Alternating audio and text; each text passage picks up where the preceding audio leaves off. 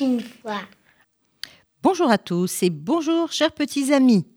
Aujourd'hui, la reine Jacinthe qui pleurait des rubis, d'après une histoire de Sophie Carquin. Un jour, et puis cela arriva tout d'un coup, et on ne sut même pas trop comment, dans sa cuisine pavée de diamants, la reine Jacinthe eut un gros mal au cœur.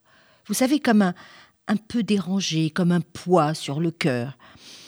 Était-ce l'hiver, qui était très rude, ou une royale fatigue, ou la tristesse d'avoir perdu un proche, ou bien tout simplement un chagrin, un chagrin pour de rien. Et pourtant, la reine Jacinthe n'a même pas mal aux yeux.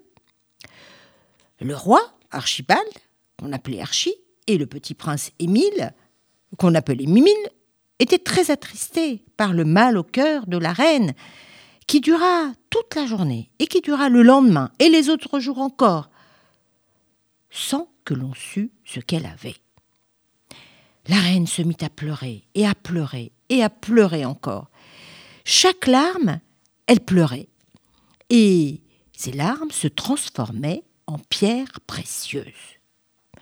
Une larme en rubis, une autre en lazuli, une autre en diamant. La reine ne pleurait pas à chaudes larmes, ni, ni même des larmes amères. Elle pleurait à larmes froides et glacées, comme des pierres précieuses. Jamais on ne connut dans le royaume de chagrin si précieux. Tout ceci était une telle curiosité que la reine Jacinthe en avait même honte. Alors un jour elle s'enferma elle-même dans le plus haut des donjons. Généralement, on vous y enferme quand vous n'êtes pas sage, vous savez. Et elle, en fait, voulait rester seule. Elle, avait honte. Elle passa ainsi plusieurs mois à verser des larmes et des larmes de rubis, de diamants, d'or, d'argent. Elle ne faisait plus que ça.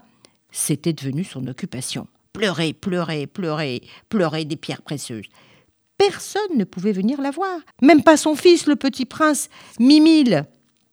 Alors on lui disait Maman est malade, maman pleure des larmes de rubis. Mais ces larmes de rubis s'accumulèrent dans le donjon. Bientôt, l'espace rétrécit et la reine n'eut même plus assez d'espace pour pleurer, ce qui était la pire des punitions. Elle voulut s'empêcher de pleurer. Alors elle serra sa gorge, tant et tant qu'elle crut parfois gober une pierre précieuse. Mais impossible. Alors chaque matin, un valet venait faire, euh, comment dire, euh, c'est pas un très joli mot, mais la vidange des larmes. Et il enlevait les pierres précieuses. Et il rapportait parfois trois, quatre, dix énormes malles de pierres précieuses. Comme le chagrin de la reine était immense. Et plus elle avait mal au cœur et plus les larmes étaient superbes. Le roi, son mari, n'osait pas les jeter, vous pensez. Alors, il décida de sertir une couronne avec une multitude de diamants. Mais voilà, un beau jour, on ne sut pas trop pourquoi, la reine sortit du donjon. Elle ne pleurait plus. Mais non, plus du tout. Elle n'avait plus mal au cœur ni envie de pleurer.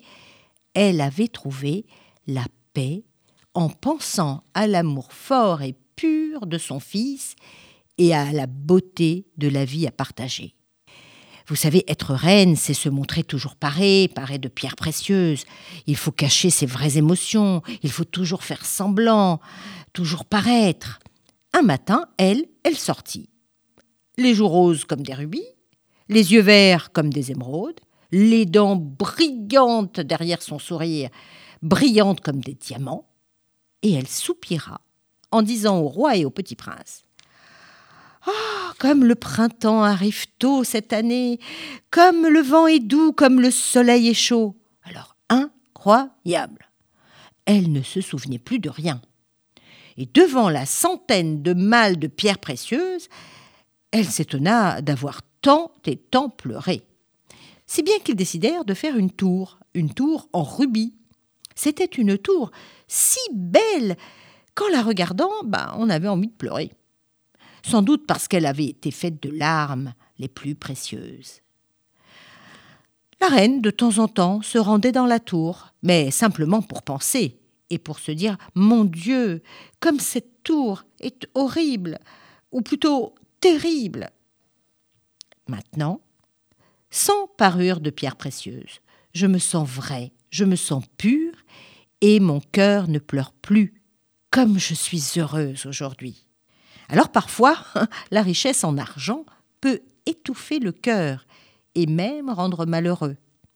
En somme, la richesse, la vraie, est avant tout dans le cœur. Au revoir à tous